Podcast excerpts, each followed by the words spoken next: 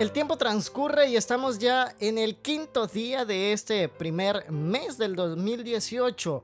No puedo ver es el título de la matutina para jóvenes y la lectura bíblica se encuentra en el último libro de la Biblia, en Apocalipsis capítulo 1 versículo 7.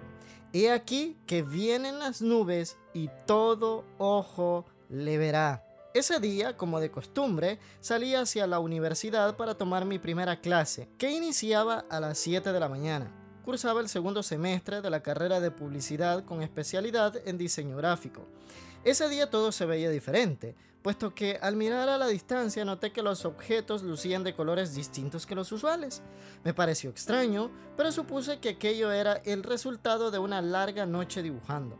Por la tarde, y con un poco de dolor de cabeza, pasó lo inesperado. Los ojos se me oscurecieron tan rápido como cuando apagas la luz de tu habitación por la noche más oscura. Estaba sola y asustada. No puede ser, no puedo ver fue lo primero que llegó a mi mente, mientras permanecía sentada en las escaleras del edificio de la facultad. Un desconocido se me acercó y me preguntó, ¿te pasa algo? No puedo ver, fue mi respuesta. Esa persona me llevó a la casa y hasta el día de hoy no he sabido quién era.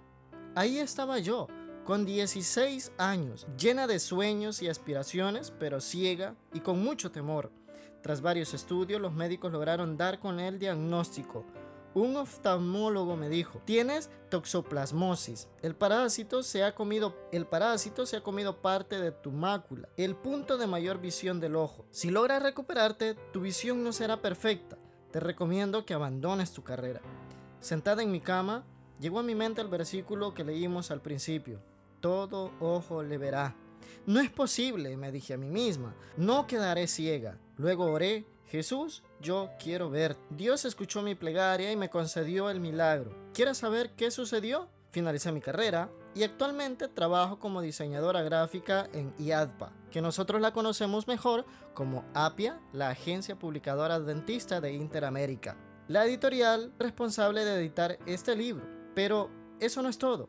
Si en algún momento olvido aquel milagro, Dios se encarga de recordármelo, pues cada vez que voy al oftalmólogo escucho las mismas palabras. Aún no sé cómo puedes ver, eres un milagro andante. ¿Tienes un sueño o una meta? No te rindas.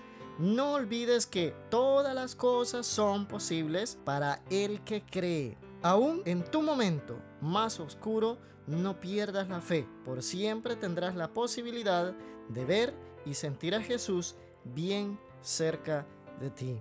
Amado Dios, gracias por este mensaje que nos ha podido compartir nuestra hermana Katy Hernández. En verdad que estamos seguros que los milagros ocurren a diario. Ha sanado personas de cáncer y de tantas enfermedades que conocemos y desconocemos hoy en día. Queremos, Señor, que te manifiestes en nuestras vidas, que podamos reflejar tu amor y lo podamos dar a conocer a todo el mundo. En el nombre de Cristo Jesús. Amén. Querido joven, así como este milagro que le sucedió a nuestra hermana Katy, créeme que también hay milagros que suceden muy cerca de nosotros.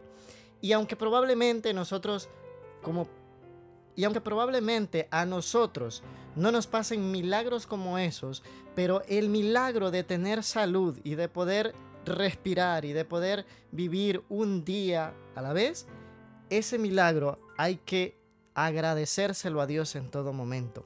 No te canses de predicar de Jesús. Él te ama y siempre ha estado dispuesto a dar todo por ti. Gracias por acompañarnos en el repaso de la matutina para jóvenes. Te espero el día de mañana. Que Dios te bendiga.